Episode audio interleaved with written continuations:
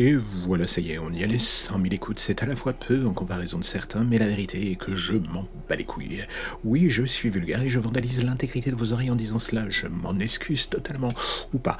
J'irai faire une confession et un Ave Maria et prendre une bière quand tout ira mieux pour me faire pardonner. Mais en attendant, et pour revenir au sujet, je ne sais pas si ça vous fera quelque chose. Mais moi, en ce qui me concerne, là, maintenant, tout de suite, eh ben, il faut reconnaître que ces 100 000 écoutes, ça me fait plaisir. C'est vrai, quoi. Merde, à la fin, c'est pas non plus comme si je me faisais chier à pondre du texte à enregistrer, à m'énerver devant les problèmes techniques et surtout à me lamenter quand une histoire fait un bide en termes d'audience. En gros, on va reconnaître la chose tout de suite, je suis la caricature d'un créateur, je suis hyperactif, anxieux, parfois cynique et surtout avec des ambitions que j'ai peur de ne jamais atteindre. Mais parfois quand il arrive que je me fixe des objectifs beaucoup plus raisonnables, comme cette barre des 100 000 écoutes par exemple, et eh ben il arrive que ça marche. Alors au début, je n'avais pas d'idée de quand j'atteindrais cette barre et j'avoue que maintenant, j'avais tellement de nez dans le guidon que je vais être honnête, je n'y pensais plus.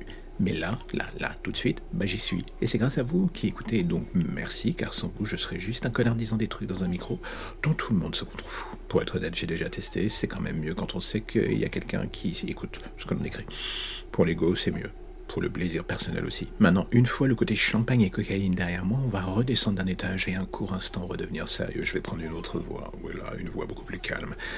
Il faut être honnête, tout reste à faire. Là, c'est un début. Maintenant, il faut juste faire en sorte de concrétiser, durer, croître et surprendre.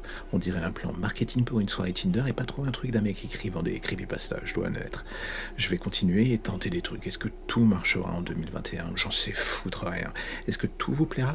J'aimerais bien, mais là encore, il n'y a que l'avenir qui le dira. Maintenant, je vais faire la seule chose que je sois capable de faire. Et là, vous allez me dire quoi? Fermer ta gueule? Non, pas vraiment. Non, ça sera plutôt me mettre devant ma feuille blanche, choisir un sujet, écrire, créer, écouter la petite voix qui guide ma plume.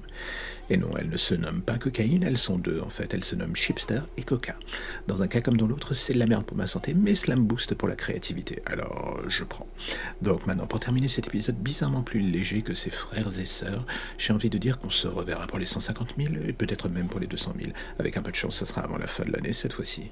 Mesdames et messieurs, j'ai envie de vous dire salutations lugubres et distinguées.